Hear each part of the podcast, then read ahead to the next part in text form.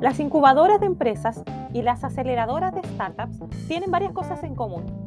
Ambas se preocupan por el desarrollo y el crecimiento de negocios con ideas innovadoras, ayudando así a minimizar las tasas de fracaso de las empresas en sus fases iniciales. Pero veamos a continuación cuáles son las diferencias.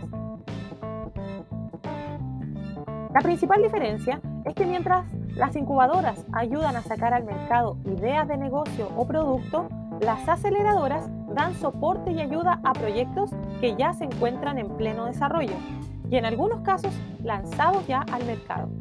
Las incubadoras trabajan dando apoyo a la startup en su fase más temprana o como también se denomina, estado de semilla o fase seed, a fin de darle forma y testear su validez, logrando así que su salida al mercado sea un éxito. Una vez que el negocio ya ha sido lanzado, es el turno de la aceleradora, llamada así porque su misión es acelerar el proyecto y contribuir a la obtención de beneficios para que sea rentable a medio y largo plazo.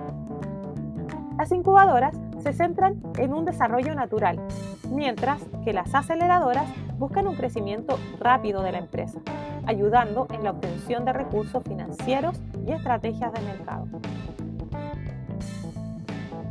Las incubadoras a veces proporcionan un espacio físico y recursos materiales cuando es necesario.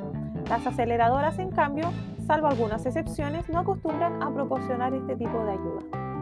Una incubadora no suele proporcionar contacto con potenciales inversores, no es su principal misión, aunque puede asesorar al incubado sobre las distintas formas de obtener financiación. En cambio, las aceleradoras se ocupan de poner en contacto a los proyectos de su programa con inversores, tanto individuales, los conocidos como business angels, como empresas cuyo negocio consiste en invertir en startups, como Venture Capital. También puede ocurrir que la propia aceleradora también sea inversora. Las incubadoras acompañan a las empresas por un periodo de tiempo más extenso.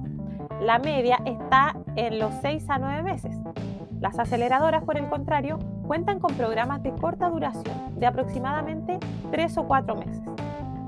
Una vez vistas las diferencias entre ambos conceptos, es turno del emprendedor ver qué encaja mejor con el estado de su proyecto y aplicar en consecuencia a los muy diversos programas de incubación y aceleración disponibles.